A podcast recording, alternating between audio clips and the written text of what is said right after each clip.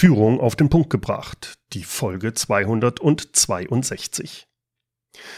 Heute spreche ich darüber, wie das ist, wenn Sie als KMU-Gründer und Inhaber Ihr Unternehmen verkaufen.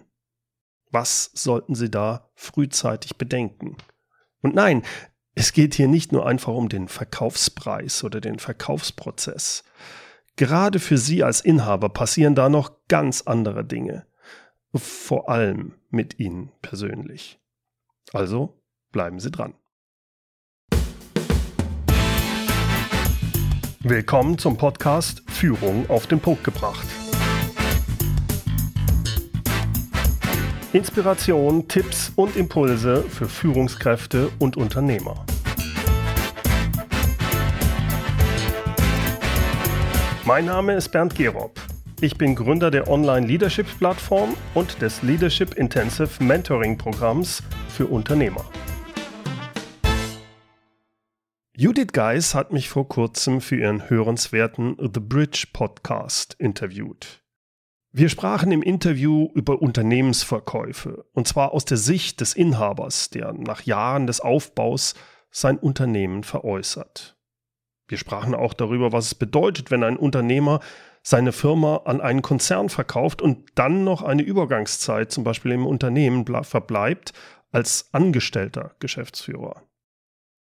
Aber prinzipiell, um was geht es überhaupt dabei, wenn jemand sein Unternehmen verkauft? Das klingt immer so toll, also wenn man hört, dass da jemand ein Unternehmen über Jahre aufgebaut hat und dann erfolgreich und für viel Geld an ein anderes Unternehmen verkauft hat. Die wenigsten aber können sich vorstellen, was da wirklich abgeht. Die Verkaufsphase, die ist nämlich ein hochkomplexer Prozess, und zwar rechtlich wie auch emotional.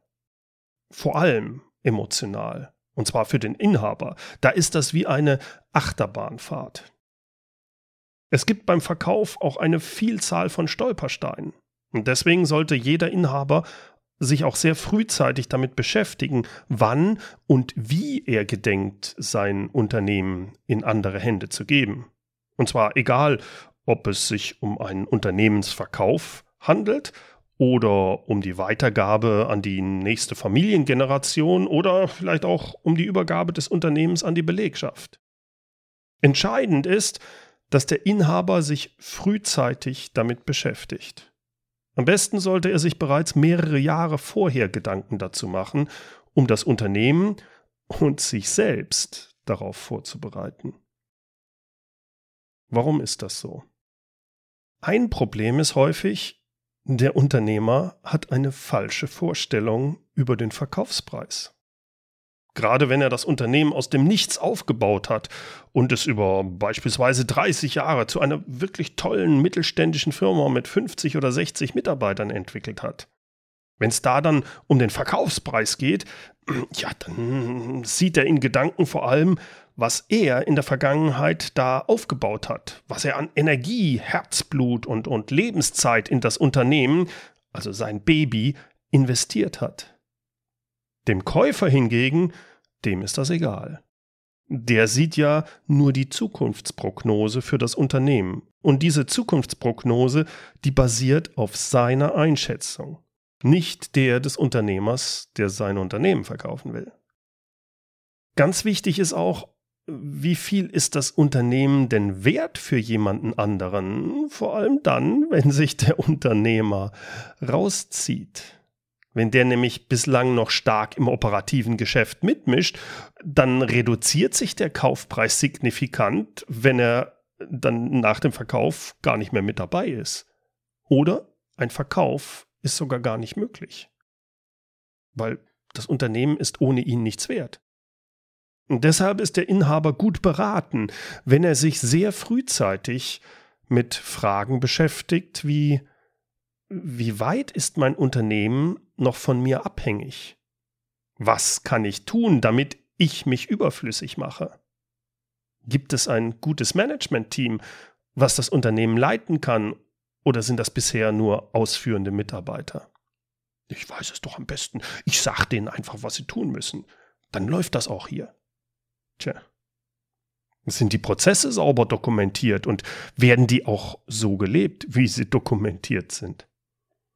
Gibt es eine klare Trennung beim Unternehmer zwischen Privat und Unternehmen?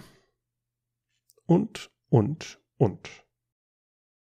Wenn da noch einiges so im Argen liegt, dann kann der Inhaber noch in guten Zeiten Veränderungen vornehmen.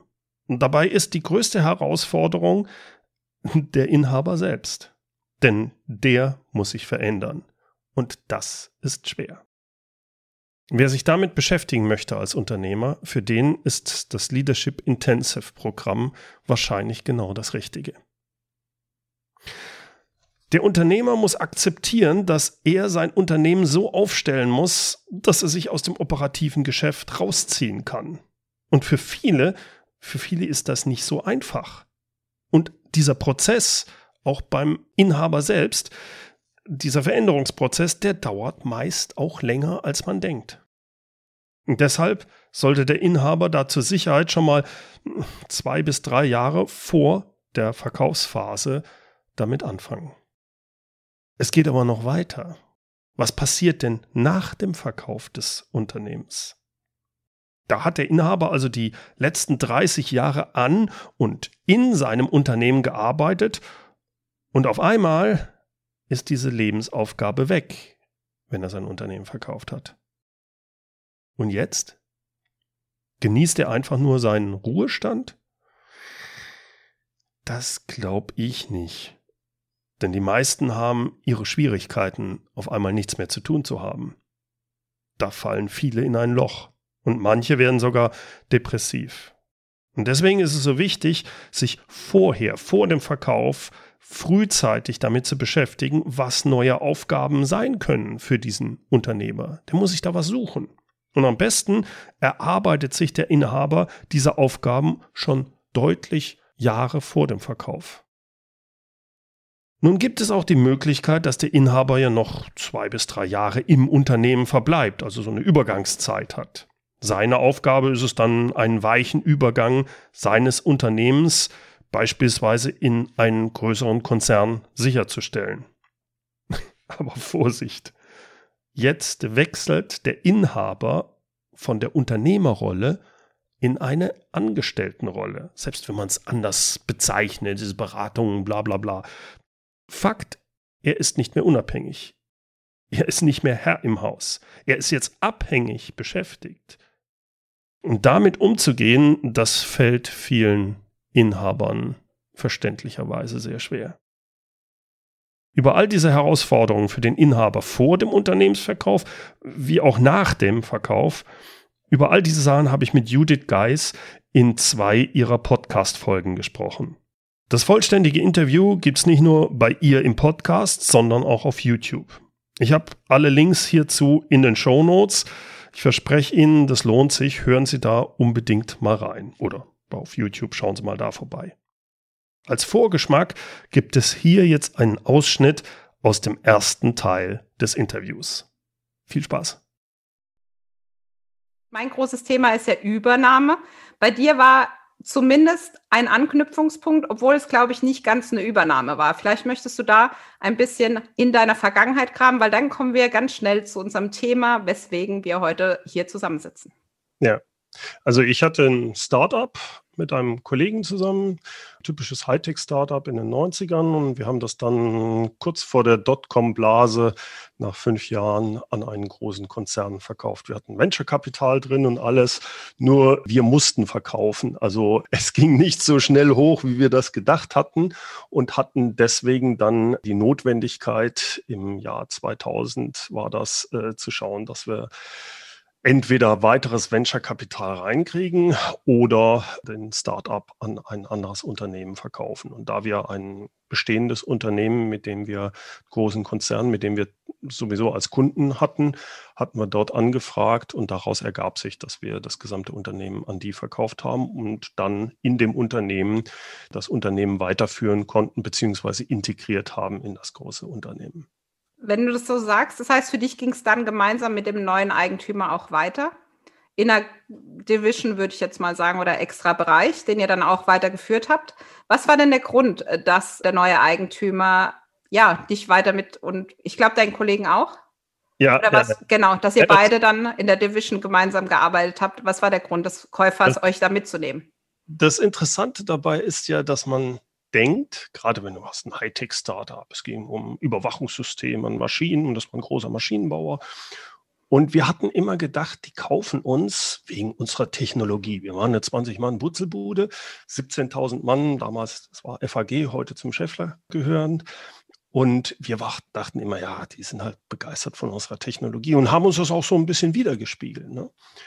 Aber worum es denen eigentlich wirklich ging, habe ich erst mitgekriegt nach drei Monaten. Wir haben uns auch wirklich hart gearbeitet nach den die ersten drei Monate. Und dann hat uns der Vorstandsvorsitzende, also mein Kollegen und mich, in sein Vorstandsbüro gebeten. Und äh, wir hatten die Tür noch nicht zugemacht. Da saß hinter so einem riesengroßen Schreibtisch. Ne? Meinte, ja, meine Herren, ich glaube, Sie arbeiten gar nicht, oder wie ist das? Und wir war, wie gesagt, wir haben uns den Allerwertesten aufgerissen und hatten gesagt, äh, äh, nee, wie kommen Sie denn darauf? Ja, bisher hat sich noch niemand über Sie beschwert. Da wurde mir klar, das, was die haben wollten, das war ja, FAG damals war 100 Jahre alt, die wollten den Servicebereich aufbauen und die brauchten ich sag's mal, frisches Blut. Die brauchten Leute, die anders ticken. Und das heißt, die haben ja nicht nur die zwei Geschäftsführer eingekauft, sondern die gesamte Mannschaft dahinter. Darum ging es denen. Und dass wir da ein Nukleus bildeten für das Servicegeschäft. Das ist es, was ich auch anderen mitgeben möchte, wenn Sie Ihr Unternehmen verkaufen. Überlegt euch genau, warum jemand das Unternehmen kauft. Ich dachte, es geht um die Technologie. Die war denen ja offiziell schon. Das ist ein schöner Marketing-Gag. Aber eigentlich ging es denen darum, dass dieses Servicegeschäft aufgebaut wird. Ob das jetzt mit unserer Technologie oder mit was anderem, das war denen vollkommen egal. Wobei wir da sicherlich auch wieder dabei sind, dass man das gar nicht fragt, weil man geht so fest davon aus, die kaufen uns deswegen, dass man gar nicht auf die Idee kommt, eine Frage zu stellen. Ich glaube, das spiegelt sich da wieder. Das sind Aber, genau die Sachen, weshalb ich auch sage, es ist bei so einer, egal welcher Unternehmen, ob du jetzt ein Startup verkaufst oder du hast 30 Jahre lang ein tolles Unternehmen aufgebaut und verkaufst das, es geht darum, dass du jemanden hast, mit dem, der dich mal herausfordert, der die richtigen Fragen stellt, der von außen nicht das Herzblut hat und dir aber raten kann und dann sagt, also die kaufen das nicht wegen eurer to tollen Technologie, das glaube ich nicht. Der so ein bisschen mitreden kann. Und ich glaube, dass sowas sehr hilfreich sein kann, weil man selbst hat einfach diese schwarzen Flecke. Man denkt, das ist doch selbstverständlich und es ist nicht. Und da komme ich auch nicht raus, wenn ich nicht von außen angetitscht werde quasi. Ja, das heißt, du würdest dann jedem auch empfehlen, sich in der Zeit von jemandem, ja, vielleicht begleiten zu lassen, ja. der ähnliche Erfahrungen gesammelt hat. Also ich finde es immer schwierig, wenn jemand sich Mentor für irgendeine Sache schimpft, schimpft dahingehend, der hat selbst noch nicht mal erlebt und sagt dann, ich begleite dich aber in diesem Prozess. Ja. Weil ich könnte zum Beispiel, ich mache es nicht, das ist nicht mein Geschäft, aber ich könnte auch nur jemandem wirklich unterstützen bei einem solchen Prozess, wenn er wirklich in dieser Situation als Startup ist. Das würde ich mir noch zutrauen. Aber es ist nochmal was ganz anderes, wenn jemand, wie, wie es ja jetzt häufig der Fall ist, ein tolles Unternehmen aufgebaut hat, mit 40, 50 Mitarbeitern über 30 Jahre. Der hat ganz andere Erfahrungen gemacht und der verkauft jetzt das. Da würde ich dem auch in jedem Fall raten, verschiedene Arten von Berater zu haben. Ich brauche einen, der mich steuerlich berät, der, der, der rechtlich und dann einen, das ist gerade im Verkaufsprozess ganz wichtig, waren wir damals auch froh, so jemanden zu haben, der die Verhandlungen führt weil man selbst ist so emotional ja gebunden. Jetzt stelle ich mir, das ist noch eine Sache mit so einem Startup, was fünf Jahre, jetzt stelle ich mir vor, ich habe mein Leben verkaufe ich ja gerade, wenn ich 30 Jahre lang ein Unternehmen aufgebaut habe. Da ist das ganze Herzblut drin. Das heißt auch die Unternehmensbewertung zum Beispiel. Was ist mein Unternehmen wert? Der Unternehmer denkt immer zurück, ich habe hier 30 Jahre lang das Ding aufgebaut und das und jenes. Das hat einen solchen Wert, das kann keiner richtig ermessen. Darum geht es aber nicht. Der, dem Käufer geht es nur darum, wie ist die Zukunftsprognose? Was können wir damit machen? Und da jemanden zu haben, der einen, sagen wir mal, auf den Teppich wieder zurückholt und nicht diese Emotion drin hat, ist, glaube ich, ganz entscheidend. Oder letztendlich auch bei den, du hattest es auch angesprochen, bei den Preisverhandlungen, dass da schon eine realistische Preisvorstellung existiert und nicht der Käufer denkt, was passiert denn jetzt hier? Ja. Weil, also ich war, ich glaube, letztes Jahr war das äh, bei einer Veranstaltung, da ging es halt auch wirklich drum, auch so in einem Unternehmernetzwerk. Man denkt, so wie du es gesagt hast, man denkt, das ist ja das muss der andere ja sehen. Das ist mehrstellig Millionen und was weiß ich was. Und dann kommt, okay, und welche Schulden hat man auf der Bank? Wie alt ist die Mitarbeiterstruktur? Ne? Also auch, äh, wie lange bleibt mir das Wissen, das Know-how bestehen? Weil im Zweifel ist natürlich die Belegschaft mit dem Unternehmer auch älter geworden. Ja. Ähm, das heißt, da ist auch vielleicht sage ich jetzt mal, nicht so eine Durchmischung, die man sich vielleicht auch als Käufer, sage ich jetzt mal, erhofft, weil man erhofft sich ja dann auch weiteres Know-how. Also auch wieder dieser Punkt, weshalb man den Geschäftsführer dann ja auch oder den ehemaligen Startup-Inhaber, wie auch immer, dann auch im Konzern weiter da haben will. Aber der Konzern an sich hat ja dann letztendlich auch ein paar Herausforderungen. Da sind aber noch andere Punkte mal. Okay. Ein ganz wichtiger Punkt ist gerade das bei den so ein bisschen den, diesen typischen tollen Unternehmen, die jemand aufgebaut hat über 20, 30 Jahre und er hat jetzt 50 Mann, vielleicht 100 Mann habe ich schon gesehen. Aber das Unternehmen ist immer noch so aufgestellt, dass es nicht leben kann ohne den Unternehmer. Das heißt, der Unternehmer hat keine, diese Prozesse vielleicht nicht sauber dokumentiert. Er ist immer noch in vielen Entscheidungen, operativen Entscheidungen der wichtigste Mann. Und das reduziert den Kaufpreis signifikant, weil das ist auch verständlich. Selbst wenn ich den ins, nachher mit übernehme, wo wir gleich drüber sprechen, was schwierig ist, äh, was passiert denn, wenn der gegen, mit dem Auto gegen die Wand fährt? Dann ist auf einmal von heute auf morgen das Ding nichts mehr wert. Oder viel deutlich weniger. Das heißt, es ist ganz wichtig, dass ich ein super Management-Team möglichst aufgebaut habe, dass ich vielleicht auch bestimmte Sachen schon digitalisiert habe, was auch immer, aber dass die Prozesse dokumentiert sind, gelebt werden, dass es im, im Endeffekt darum geht, dass das Unternehmen, dass der Unternehmer wirklich ein Unternehmer ist und sich also fast unabhängig das Unternehmen von ihm gemacht hat. Und viele haben das nicht. Also ich habe hier zwei Beispiele leider wirklich aus meiner täglichen Praxis. Das eine ist wirklich, dass der Inhaber tödlich verunglückt ist an einem Wochenende. Das heißt, die komplette Führungsmannschaft war zwar da, aber die war paralysiert, weil es ist genau das letzte Go gab es immer von ihm. Also die hatten irgendwie alles, aber letztendlich hatte er sozusagen die Nummer, wenn es drauf ankam, dann musste der Chef, Chef, Chef irgendwo angerufen werden und, ja. und, und. Bei dem Unternehmen war ich, glaube ich, bestimmt fünf Jahre nach diesem Todesfall, die waren immer noch paralysiert. Boah. Es gab eine Gedenkstätte in dieser Firma für diesen Unternehmer. Also ich habe ihn nie gekannt. Also es natürlich, was er da aufgebaut hat, Respekt. Aber diese Stache, indem er dann natürlich sein Unternehmen zurückgelassen hat, das war wirklich auch, also gerade am Anfang, wenn man das noch nicht so gewohnt war, das hat einem richtig die Luft genommen. Ja. Ich sage immer, wenn man mir die Luft nimmt, dann nimmt man mir ja auch die Kreativität das andere, was ich erlebt habe bei einem Unternehmen, war, wir kaufen erst, wenn ihr jetzt folgendes ERP-System eingeführt habt. Also nicht mehr Marke Eigenbau, sondern in dem Fall, ich weiß es jetzt gar nicht, welches es war, aber es war die Bedingung zum Verkauf erst, wenn ihr das eingeführt habt und es läuft. Okay. Dann vollziehen wir auch.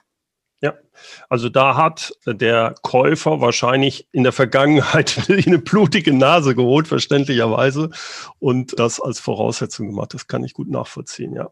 Also wenn die Unternehmen viel größer werden, wenn sie jetzt mal 400, 500 Mann sind, dann ist das manchmal vielleicht immer noch, aber meistens dann so nicht mehr das Problem. Aber gerade bei diesen KMUs, die sagen wir mal so bis 100 Mitarbeiter. Ich habe auch welche, wo es 150 Mitarbeiter haben, wo ich denke, um Gottes Willen ist das noch stark vom Unternehmer abhängig, der sich einfach nicht rausziehen kann. Wobei man da auch fairerweise dazu sagen muss, das Unternehmen ist ja genauso erfolgreich geworden. Also es war nicht unbedingt ein Fehler, das so zu machen. Das wäre falsch formuliert. Ein Unternehmen durchläuft bestimmte Phasen und wenn der Unternehmer sowas so aufgebaut hat, sein Herzblut reingesetzt hat und dann ist das Ding, dann ist er der Experte, dann ist das halt so. Aber er muss dann erkennen, wenigstens ein, äh, ich, das ist nicht tragbar langfristig. Ich muss hier was verändern und das bedeutet meistens, er muss sich verändern. Das heißt, wenn er das erkennt, ich schreibe immer von er, weil es sind fast immer Männer, die zumindest mit denen ich zu tun habe bei diesen Konstrukten. Ist es wichtig, dass er das erkennt? und sich verändert. Und da tun sich unheimlich viele schwer mit. Und das geht nicht von heute auf morgen. Aber ich kann den Unternehmenswert, wenn ich also sage, ich möchte eigentlich das Ding mit 65 äh, weitergeben oder verkaufen, ist es so wichtig, diese Übergang zu machen, dass ich nicht mehr das Bottleneck im Unternehmen bin, sondern dass ich delegiere, dass ich die Prozesse so aufbaue, dass es auch ohne mich funktionieren kann. So, das war der Ausschnitt aus dem The Bridge Podcast von Judith Geis. Die Links zu den Podcast-Folgen des vollständigen Interviews, wie auch zum YouTube-Video, finden Sie in den Show Notes und die, na, die gibt's wie immer unter www.mehr-führen.de Schrägstrich Podcast 262. Führen mit UE. Und zum Schluss darf natürlich unser inspirierendes Zitat nicht fehlen. Es kommt heute von Lucius Anaeus Seneca. Es ist nicht zu wenig Zeit, die wir haben, sondern es ist zu viel Zeit, die wir nicht nutzen.